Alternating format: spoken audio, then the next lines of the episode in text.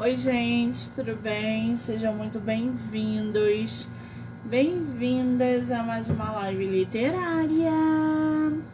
Estamos aí em plena sexta-feira, nove e meia da noite, para divulgar autores nacionais, falar de livro, fazer sorteio, dar boas risadas aquela bagunça que a gente gosta, né? Lembrando que todas as entrevistas podem ser assistidas pelo canal do YouTube, Spotify, Anchor e Amazon Music. Do livro Não Me Livro, então já corre lá, já se inscreve para acompanhar as entrevistas que são geradas diariamente aqui no canal, tá? Bom, para a gente dar continuidade nesse ritmo literário, na verdade, para a gente fechar o dia de hoje, né? Com chave de ouro, a gente vai bater um papo, trocar uma ideia, conhecer um pouco mais a autora nacional Meirielle Alves. Ela que está com a obra Miliac, acho que é assim que se fala. A gente já já vai saber dessas pronúncias. Ela que tá aí com o Miliac no, no, no mercado, né? Super topou bater um papo com a gente é, para que a gente possa conhecer o trabalho literário que ela vem exercendo aí dentro do mercado, tá bom? Muito bem. Pessoal que está entrando, sejam muito bem-vindos, bem-vindos. Você, o convite.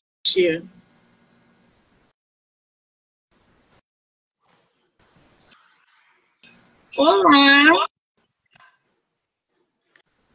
Oi. Ah, agora estou vendo um rostinho. Tudo bem, querida? Bem-vinda! Obrigada. É muito bom estar aqui. Ai, eu adorei seu cabelo! é tua primeira live? É, sim, sobre o livro é, sim que delícia! Antes de começarmos, quero muito te agradecer pelo tempo, pela disponibilidade de você vir aqui, entre aspas, né? Bater um papo sobre a sua obra. Então, muitíssimo obrigada, tá? Não, eu que te agradeço por ter me convidado. Eu fiquei muito feliz, um pouco nervosa, mas muito feliz. É verdade, gente. Eu tenho que contar para vocês. Aqui nos bastidores ela tá. Eu vou te mandar uma sinopse. Aí daqui a pouco ela. Peraí, que eu vou te mandar outra sinopse, eu acho que essa ficou melhor. E aí ela mandava, eu falei, eu falei, bom, eu acho que ela está um pouco ansiosa, vou deixar ela mandar o que ela tiver que mandar. Eu vou deixar ela à vontade. Mas é assim mesmo, todo mundo fica assim nessa expectativa. E é uma delícia. Agora, você é de qual lugar do Brasil? Eu sou de Garapé, Minas Gerais. Hum, sabia que eu ia gostar de você antes mesmo de fazermos lives, gente. Sou apaixonada por Minas Gerais. Apaixonada. Vocês, o mineiro, a comida, a cachaça, a terra, as cidades históricas, tudo em Minas é bom, né?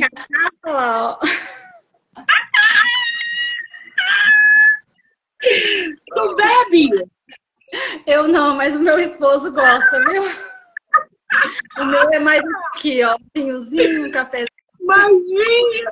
Adorei essa parede, gente. Para todos os gostos. É, ah, maravilha. Muito bom, né? Eu, eu sou doida para me mudar para Minas. Tenho família aí. Legal. E eu não vejo a hora de ir para Minas caçar uma, uma roça, que eu adoro roça.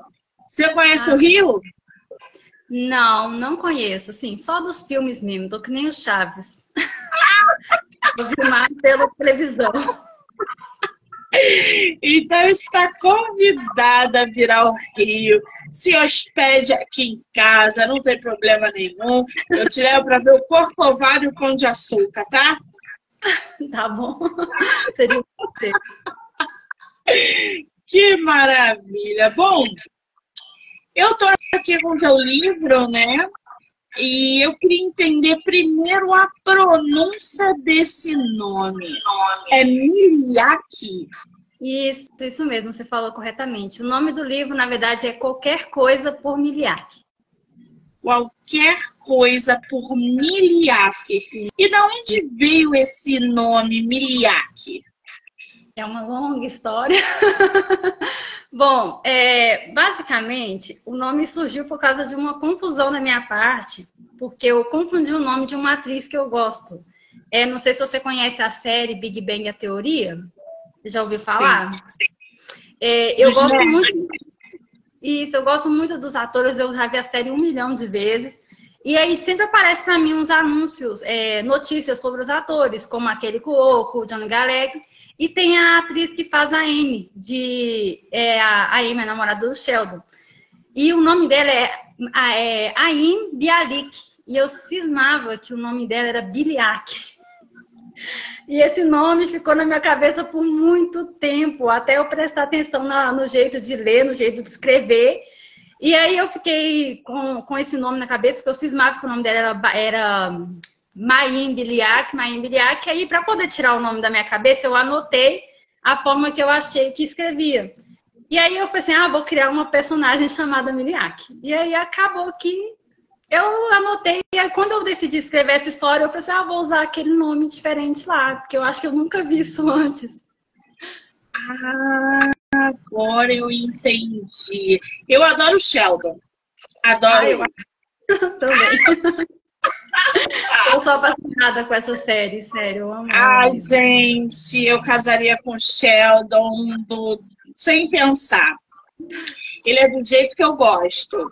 Cheio de toque, cheio de problema. Ele, com certeza, a gente ia se encaixar com certeza. E tem o Sheldon Pequeno, né? A série do Sheldon Pequeno, tu já viu? Sim, já, claro. Gosto muito é também. Mais gostosa ainda essa série. Nossa, porque o garoto arrebenta, né? É. Nossa, o enredo dela, não só o Sheldon, mas todos os personagens da série, uhum. eu achei incrível. Fica aí a dica para quem não conhece a série do Sheldon, que é aquele nerdão lá, todo cheio de toque. A série é engraçada, é boa, vale muito a pena. Ele é autista? Eu acho que ele é, né? Na série já deixou bem claro que ele tem um transtorno obsessivo compulsivo. Mas Sim. com certeza ele deve ter também o espectro. Com certeza. Muito bem. Agora, você tem teu livro físico aí ou ele só tá digital? Como é que tá isso? Então, é, eu cheguei até a comentar com você no dia que você me, me chamou, é porque o livro ainda não está publicado, né? Eu estou em processo de lançamento dele porque a ideia era lançar esse ano, né? A gente está vendo aí se vai dar tudo certo para poder já publicar ele. Com certeza vai sair a versão digital e eu estou planejando fazer a versão física também. Ai, que delícia, gente. Eu posso mostrar essa capa para o pessoal? Pode, se você conseguir mostrar aí, pode. Vamos lá. Vou mostrar para vocês a capa do livro que vai chegar no mercado da nossa autora. Olha isso, gente. Aqui são pessoas, tá vendo?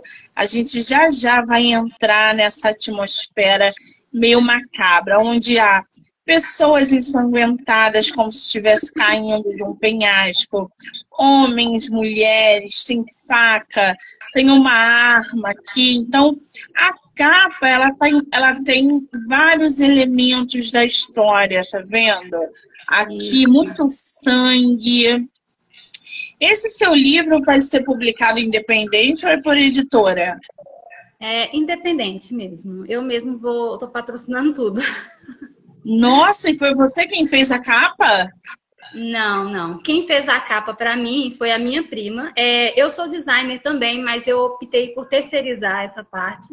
É, e aí eu deixei por conta da minha prima, que também é designer. Eu não sei se ela está na live agora, se ela tiver, depois dá um oi. É, minha prima Carol que fez. A gente conversou, joguei, mandei umas referências, falei mais ou menos o que eu queria e ela até me surpreendeu, na verdade. Eu fiquei Não, ela nos surpreendeu, né? Ela nos surpreendeu. Qual é o arroba da Carol, para quem quiser capista? Deixa eu só confirmar aqui, mas tem o Sim. arroba Reislein e o arroba Carol Reisla. Eu posso estar deixando nos comentários aqui também. Muito bem, coloca aí nos comentários, porque tem muitos autores que às vezes pedem indicação de capista e a gente sempre dá nas lives quando dá para dar, né?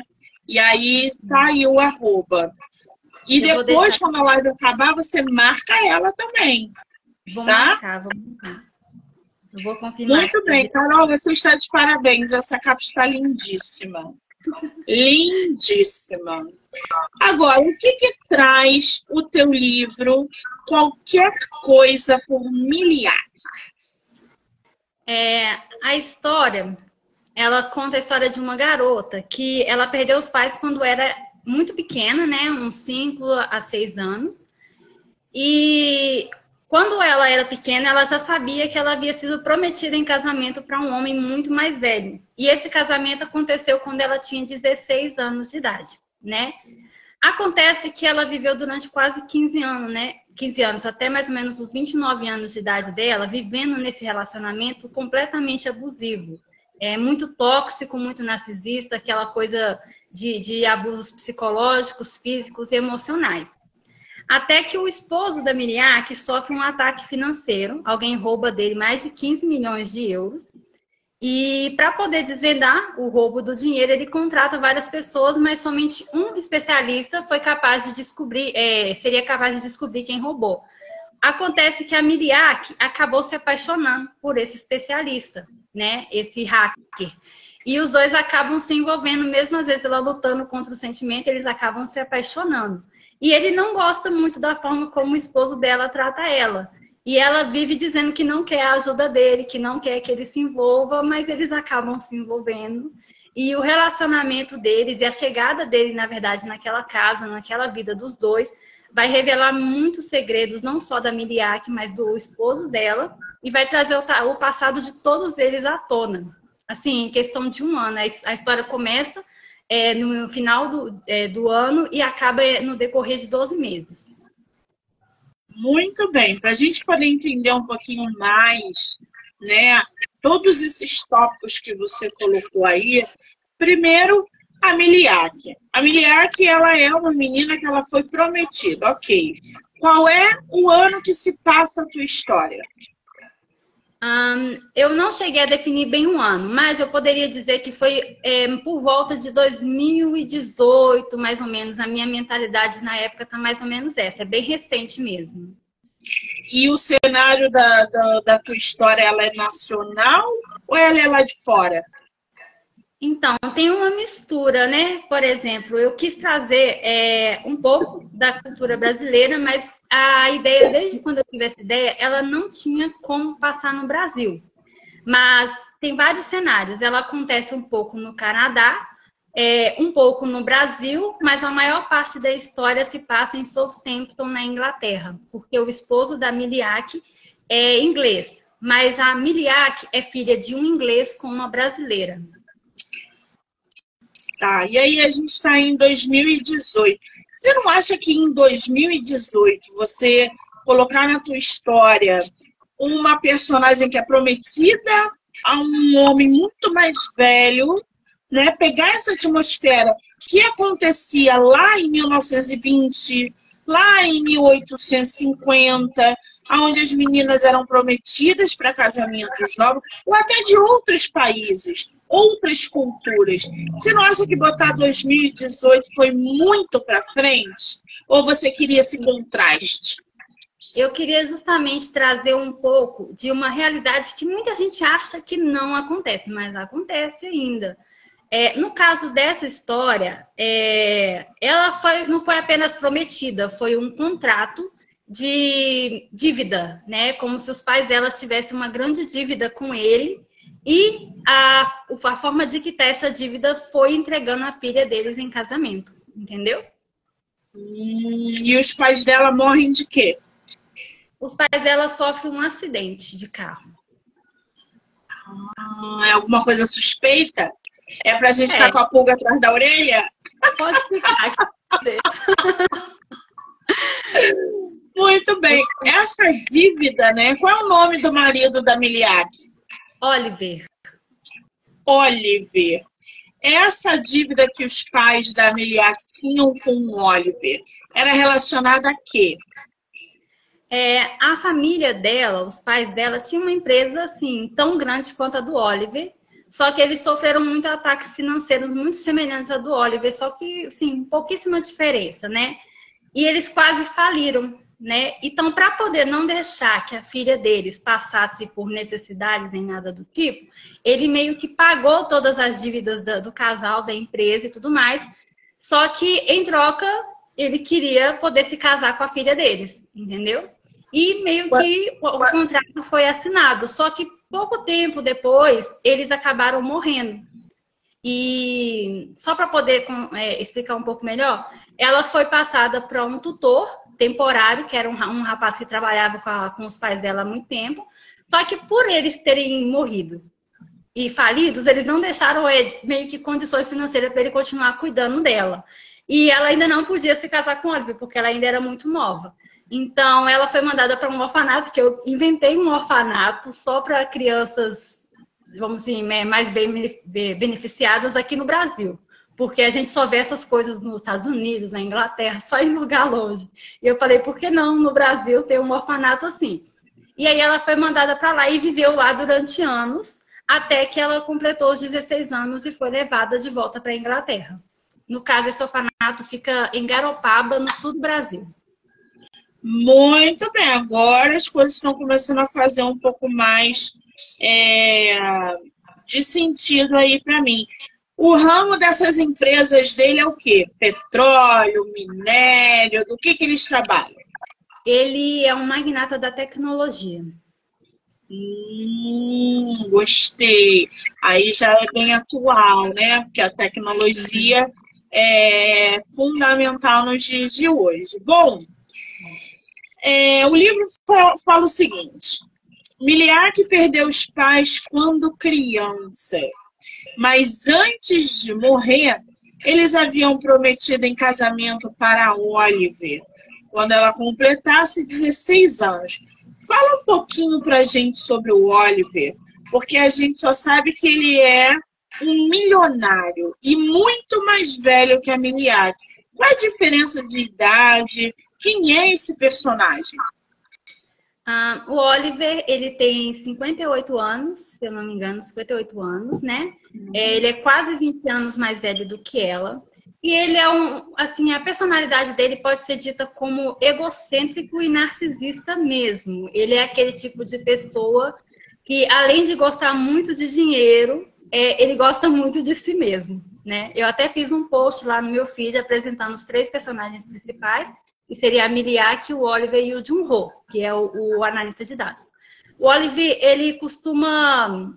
Ele também é alcoólatra, ele é alcoólatra, ele gosta de beber, ele gosta de mandar, ele gosta que tudo seja feito do jeito dele, né? Absolutamente tudo tem que ser exatamente do jeito que ele quer.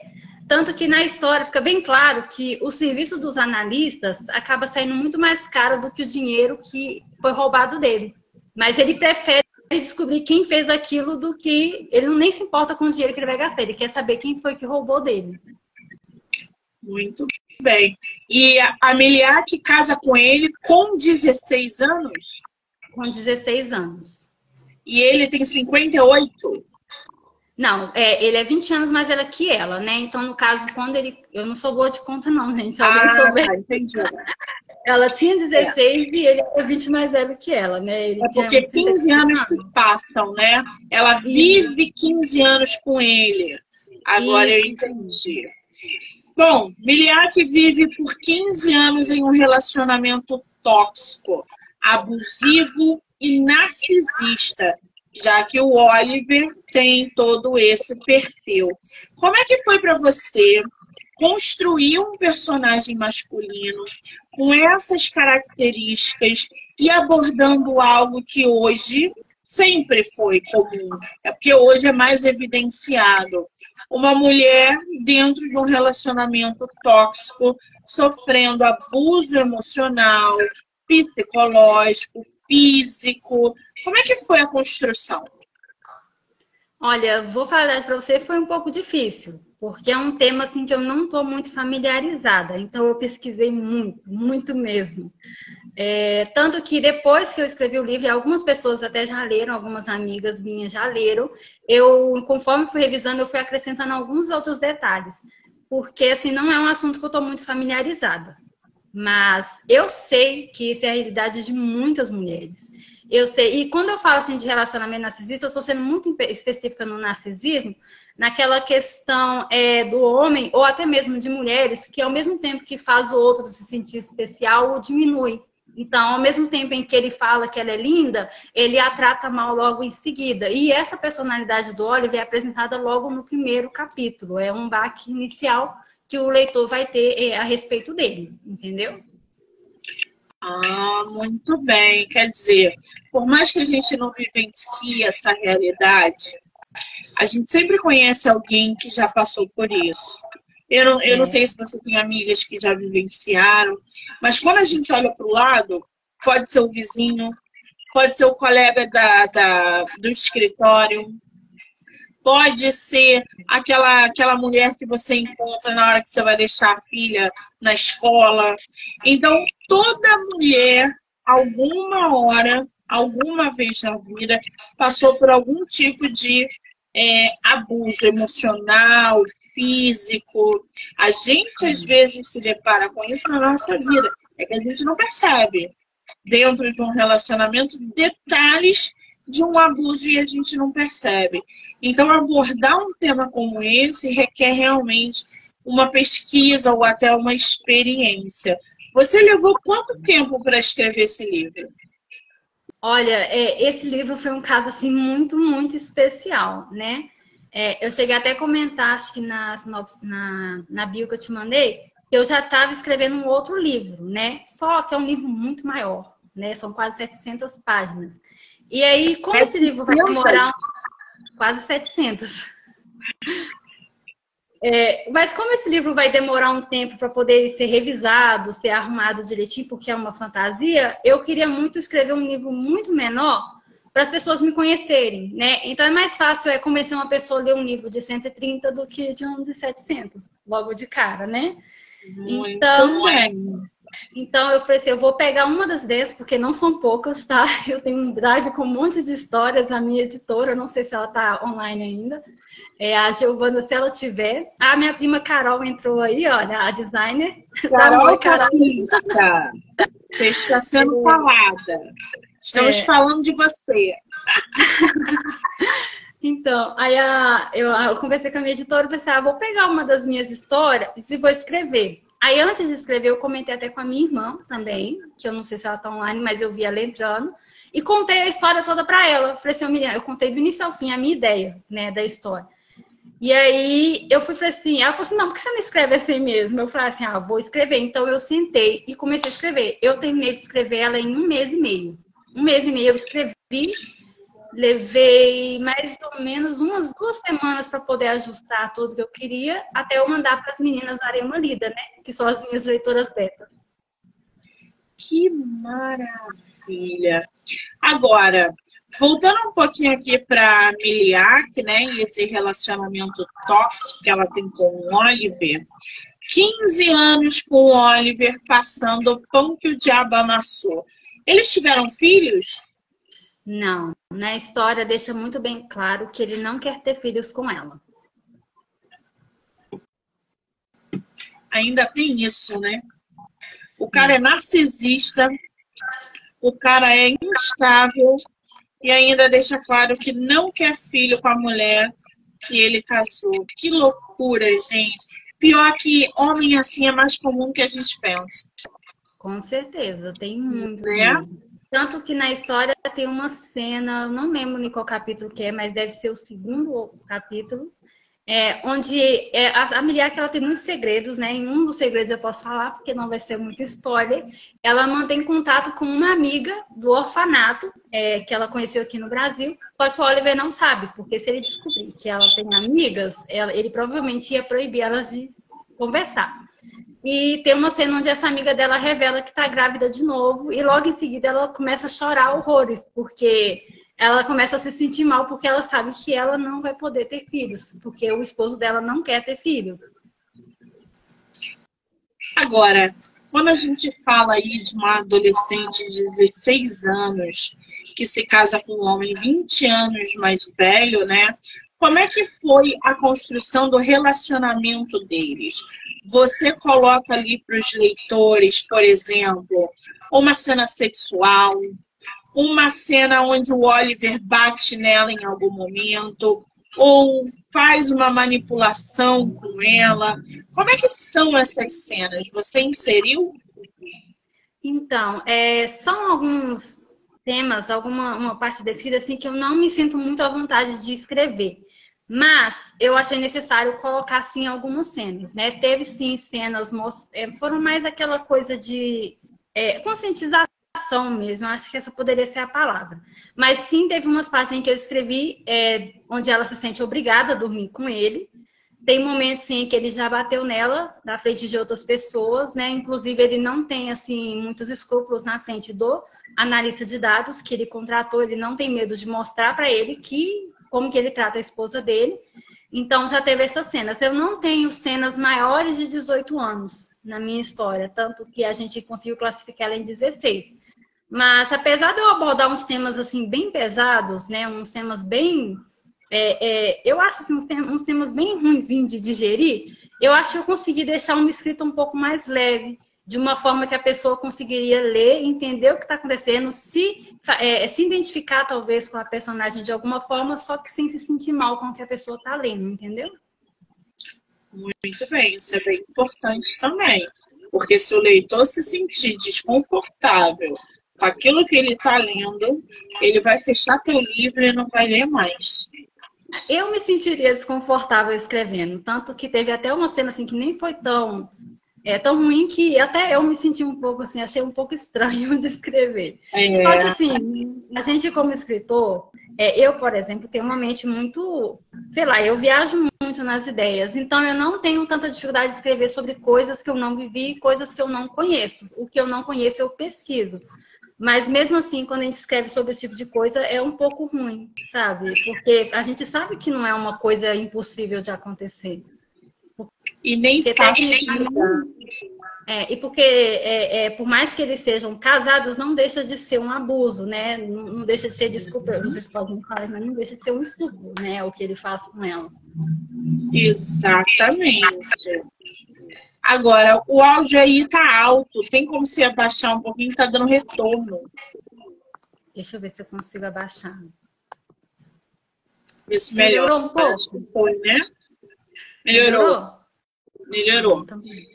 Bom, é, a empresa do Oliver, então, é, sofre um ataque. Esse ataque financeiro, na verdade, é um ataque tecnológico, já que a empresa dele é de tecnologia. Então, a gente poderia dizer que é um ataque cibernético, por exemplo, que faz com que ele, é, é, a, o dinheiro dele, né, a fortuna dele desapareça. Conta pra gente o quanto de dinheiro ele foi prejudicado.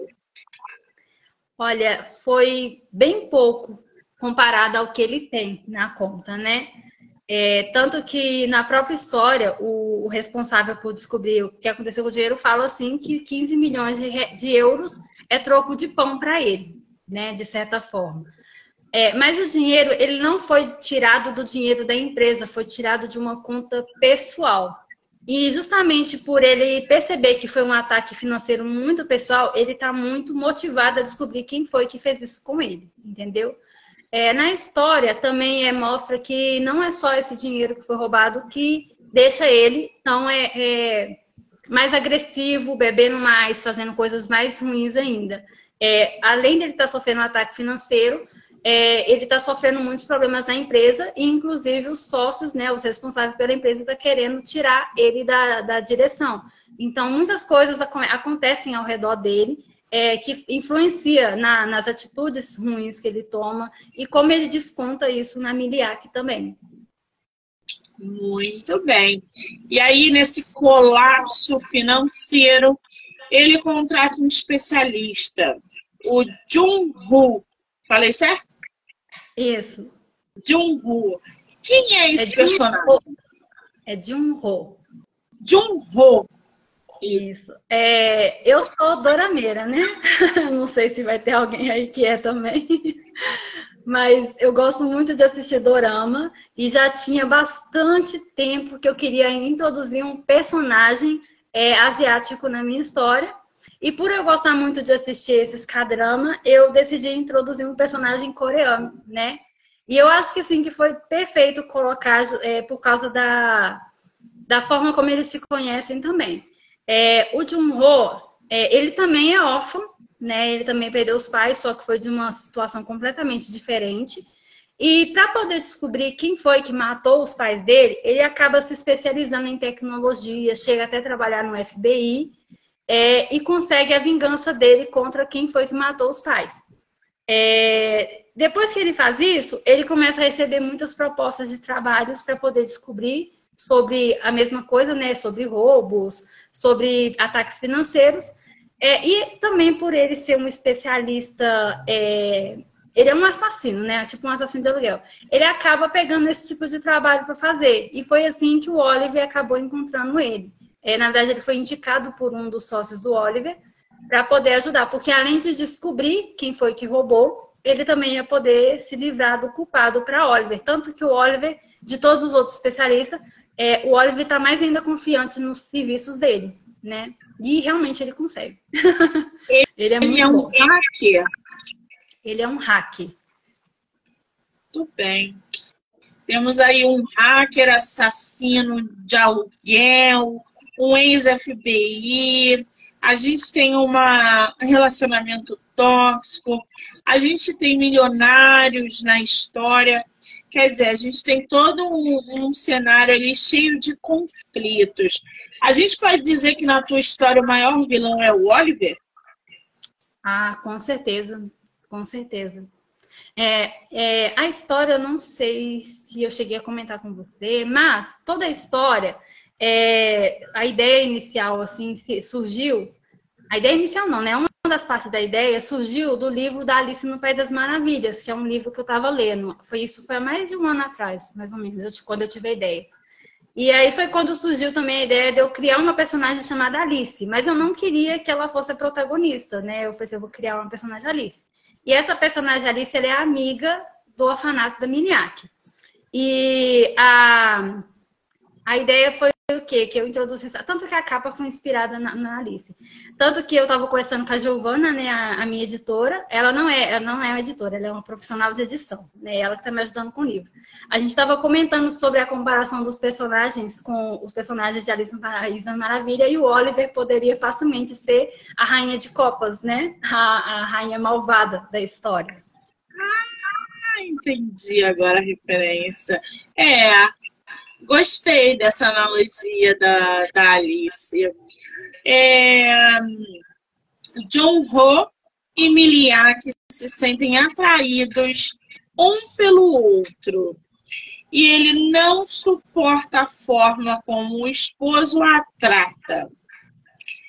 Ela repete que não quer a ajuda dele. Quer dizer, a gente já tem uma paixonite ali rolando, mas um clichêzão também, porque ele quer ajudar, ele está envolvido e ela se esquiva.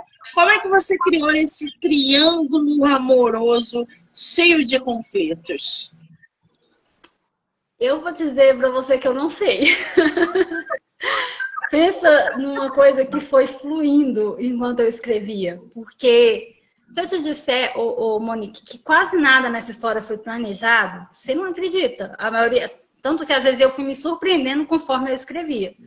É, eu só tive a ideia de, tipo, colocar É como se fosse aquele cavaleiro no cavalo branco, sabe? Para poder resgatar a princesa. Só que a princesa não quer ser resgatada, entendeu? Então eu não sei dizer como foi a construção desse, desse triângulo amoroso, não, mas ele existe, entendeu? Ele, ele praticamente se materializou ali e falou: olha, tá na hora da gente ganhar vida nesse romance aqui, porque ela tá precisando de um pouco de ajuda. Que coisa, né, gente? Eu costumo dizer que quando a gente escreve, os personagens se materializam. São eles que começam a dizer o que tem que ser na história. E aí a gente não dita mais nada. Isso aconteceu com você? Ah, com certeza. É, eu tenho até um, um curso que eu fiz para poder para escritores. Na verdade, eu, eu até adquiri o curso para poder fazer o livro de fantasia, mas ele serviu para isso também. Onde eu acabaram me identificando como um escritor híbrido, que é o quê? Porque tem um escritor que planeja a história inteira, do início ao fim. E tem um escritor que simplesmente planta a semente e deixa a história florescer. Eu fui basicamente uma mistura disso. Eu só listei aqui no, no meu Trello os principais pontos que eu queria que acontecesse. Por exemplo, é, ele ia sofrer um ataque financeiro, ela e Junho iria se conhecer, é, eu ia introduzir a amiga dela do orfanato. Eu fui colocando tipo, algumas coisinhas que eu queria que acontecesse. É, e aí, no decorrer da história que eu fui escrevendo, muita coisa foi surgindo assim na hora, não foi planejado mesmo. Eu plantei a semente e a história foi florescendo. Foi basicamente isso. Só regou, muito bem. Agora, você escreve desde os 13 anos, né? É. Isso é de família? Alguém te incentivou? Como é que a escrita aconteceu na tua vida? Um, eu não sei se na minha família tem outro escritor, se tem eu desconheço, mas a minha família inteira é criativa. Né? Tanto, por exemplo, eu sou designer, minha prima é designer, eu tenho uma outra prima também que é designer, então todo mundo é criativo. É, e quase todo mundo que eu conheço gosta de ler, mas a minha introdução em livros foi por causa da minha mãe, né? Que eu lembro que era bem mais nova de, de 13 anos, inclusive eu até zoou isso, que quando ela me deu o primeiro livro para ler foi do Sidney Sheldon. Não, na verdade o primeiro, eu até confundi, o primeiro foi da Daniela Steele, é Um Longo Caminho para Casa. Quem já leu esse livro, com certeza vai saber que não é um livro muito apropriado para uma criança de 13 anos, não. Li. Mas, mas, através desse livro, eu li outro da Daniela Steele, e aí eu tive é, acesso aos livros do Sidney Sheldon. Tanto que a minha escrita, eu acho que sim, foi muito influenciada por esses livros dele. Eu gosto muito da escrita dele, porque ele escreve em terceira pessoa, né? E eu gosto de escrever em terceira pessoa também.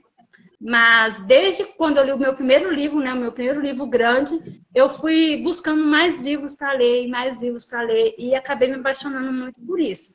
Mas eu lembro que foi mais ou menos na época do lançamento de Crepúsculo, talvez um pouco antes, não sei se você lembra do lançamento dos primeiros livros. Sim.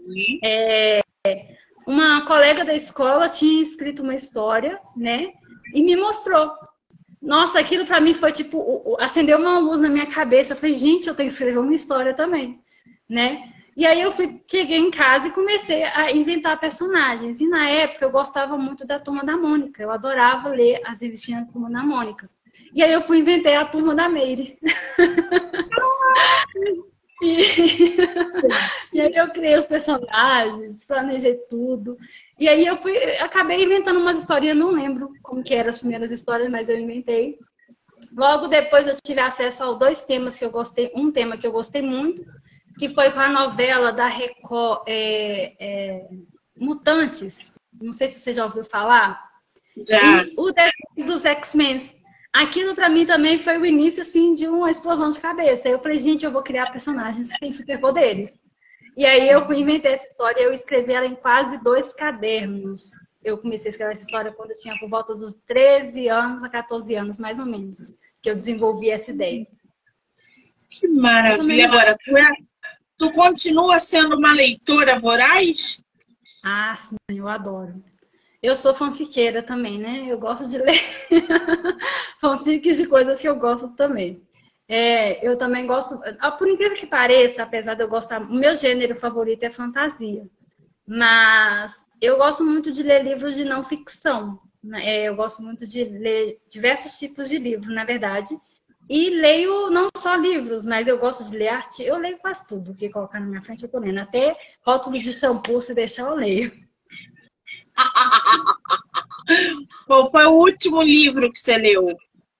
Na verdade, eu tô lendo um livro agora, é, chama O Primeiro, o primeiro Dia do Resto de Nossas Vidas. Eu acho que é isso. Já ouvi falar.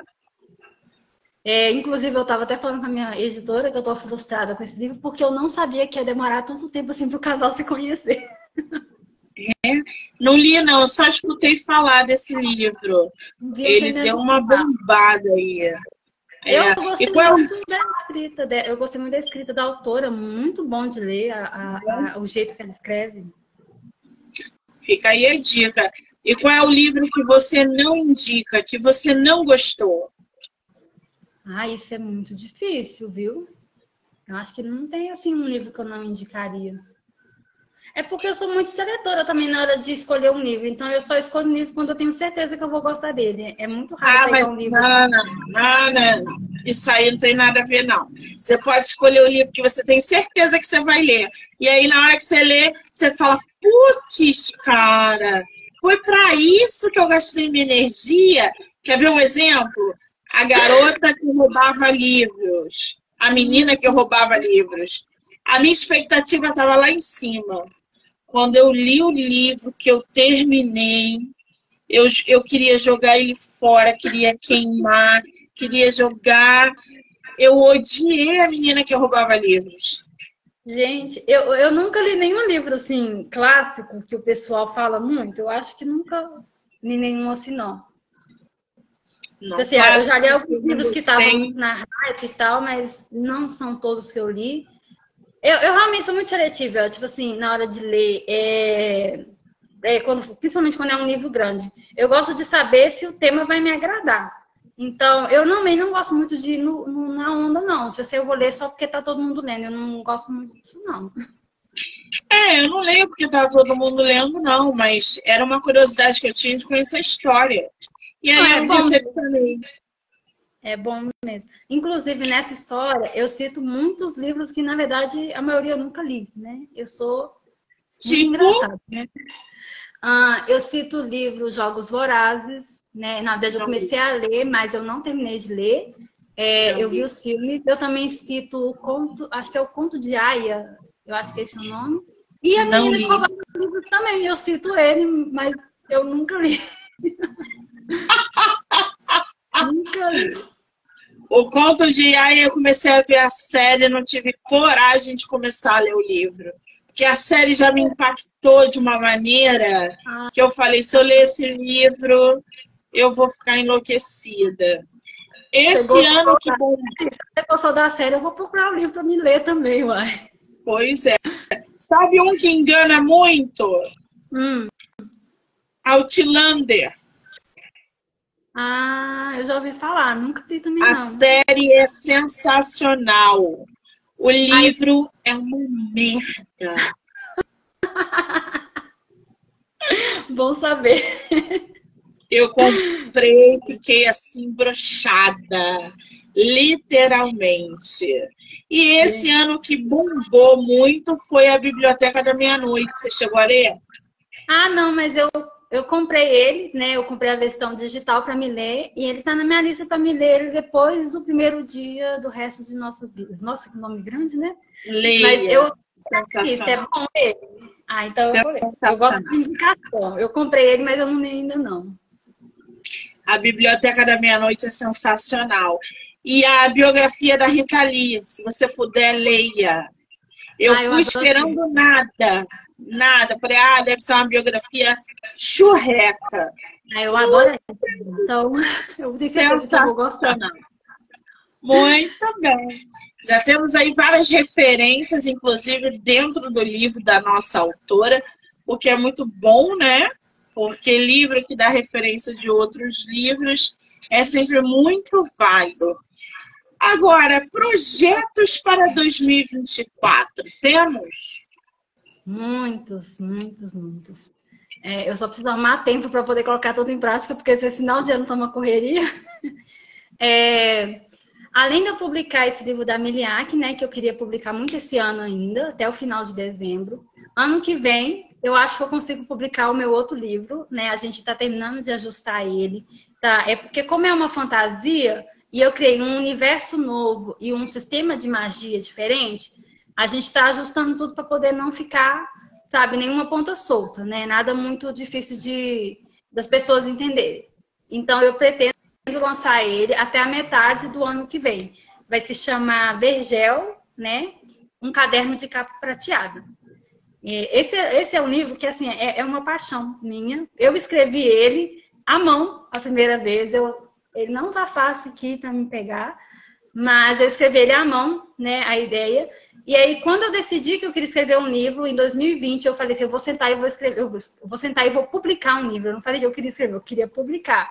E aí eu fui, peguei esse livro e me dediquei por quase dois anos só na escrita dele. Acabou demorando muito tempo por causa do meu trabalho, né? Então eu não me dedicava o tempo inteiro. Então sempre que eu tinha um tempo eu sentava e escrevia bastante. E depois que eu concluí, eu mandei para as meninas lerem, elas adoraram a ideia. E aí eu fui arrumei uma pessoa, né, que seria a Giovana, para poder me ajudar com a revisão. E também por ela ter mais experiência, né, que ela já trabalhou em editoras, para poder ela me dar um olhar mais crítico sobre a história. E aí ela foi me ajudar a organizar alguns pontos, a me ajudar a é, desenvolver um universo, né, de uma forma um pouco mais é, convincente, né? E aí a gente acha que pode ser que até metade de 2024 a gente consiga publicar ele também. E eu também queria publicar um livro de poesia que eu escrevi quando eu tinha 15 anos. E eu acho que eu vou tentar publicar ele ano que vem, porque já está escrito. A ideia agora seria só registrar e publicar também. Não sei como é que eu vou fazer. Muito bem, já temos projetos aí para o ano que vem. Agora, como é que os leitores conseguem ou vão conseguir, né, quando você colocar o, o livro no mercado, adquirir qualquer coisa por miliar? Ah, seria bom se a pessoa tivesse me seguindo no Instagram é, e me chamar no direct para poder, porque aí eu vou avisar quando eu for abrir o lançamento, né? A pré-venda. É, eu quero muito fazer a versão física dele. Eu estava até tendo a, uma ideia de talvez fazer um lançamento presencial em uma das cafeterias que tem aqui na minha cidade. Uma não, acho que é a única cafeteria que tem aqui, na verdade. É, eu já até conversei com a moça para poder ver com ela se teria como fazer lá. É, e aí, se a pessoa for comprar pela internet, ela é, me chama, que eu envio para ela pelo correio. Né? E também pode estar adquirindo pela, pela Amazon um livro digital também. Muito bem. Agora, qual é o teu Instagram? É meirielealves.escritora. Meiriele, eu, eu vou marcar a Meiriele aqui na live como colaboradora. Então, vocês vão poder assistir no Instagram dela, no meu, em todas as plataformas do podcast. Do livro Não Me Livro, canal do YouTube, Spotify, Anchor, Amazon, TikTok, Kawaii, Instagram e é um, todas as plataformas, tá? E já segue lá a nossa autora, tá? Muito bem. Querida, ter você no meu projeto fechando essa sexta-feira. Foi uma delícia. Conhecer Miliac, saber que você está em produção, em lançamento, que você não pare de escrever, não pare de produzir, faça lançamento presencial, compartilhe, mande mensagem para que a gente também compartilhe nas redes, enfim. Eu só te desejo sucesso que você Obrigada. não pare de escrever. Obrigada, ah, tá? Muito obrigada pelo convite, Monique. Foi um prazer. Eu indiquei o seu podcast para todo mundo. Eu tô, eu tô acompanhando um pouco das lives também aqui no feed, porque é cada coisa que a gente é, encontra, cada autor, assim, muito legal. Eu tô gostando muito de ter conhecido você, viu? Ai, que fofa! Muito obrigada. Quero agradecer a todo mundo que entrou, que saiu, que vai assistir depois. Dizer que agora eu só volto na segunda-feira com mais autores e profissionais da área da saúde mental. Merielle, um beijo, amor. Obrigada. Tchau.